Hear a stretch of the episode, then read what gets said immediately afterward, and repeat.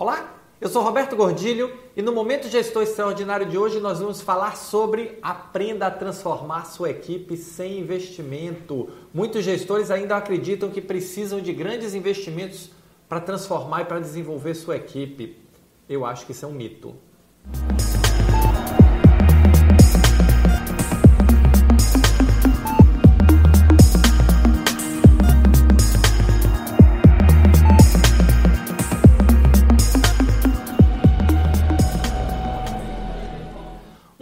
Principais fatores para você desenvolver sua equipe é qualificação, capacitação. E muita gente fica esperando programas de capacitação da organização, fica esperando que haja investimentos, que fica esperando que haja cursos fora, que o RH promova. Como isso nem sempre acontece, fica paralisado. Mas a pergunta que eu tenho para você é o seguinte: por que você não faz? Por que você não organiza esses ciclos de capacitação dentro da sua equipe? Por que você não lidera a sua equipe de forma a que ela se autodesenvolva ou a que ela se, ela se motive para o aprendizado. Isso não depende de grandes investimentos, aliás, eu diria que muitas vezes não depende nem de pequenos investimentos, depende muito mais de organização e disposição.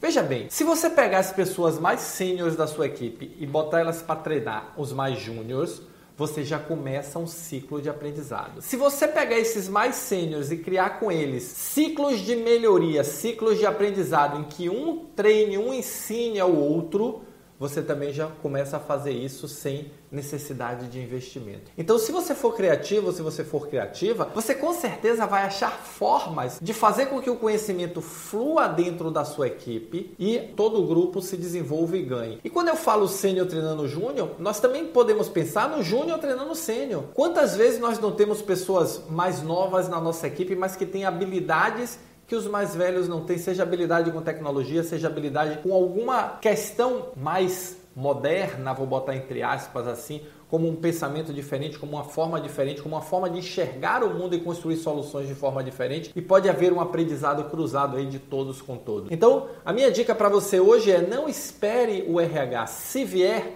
ótimo. Se o seu hospital tiver um programa de educação continuada, um programa de formação continuada, ótimo.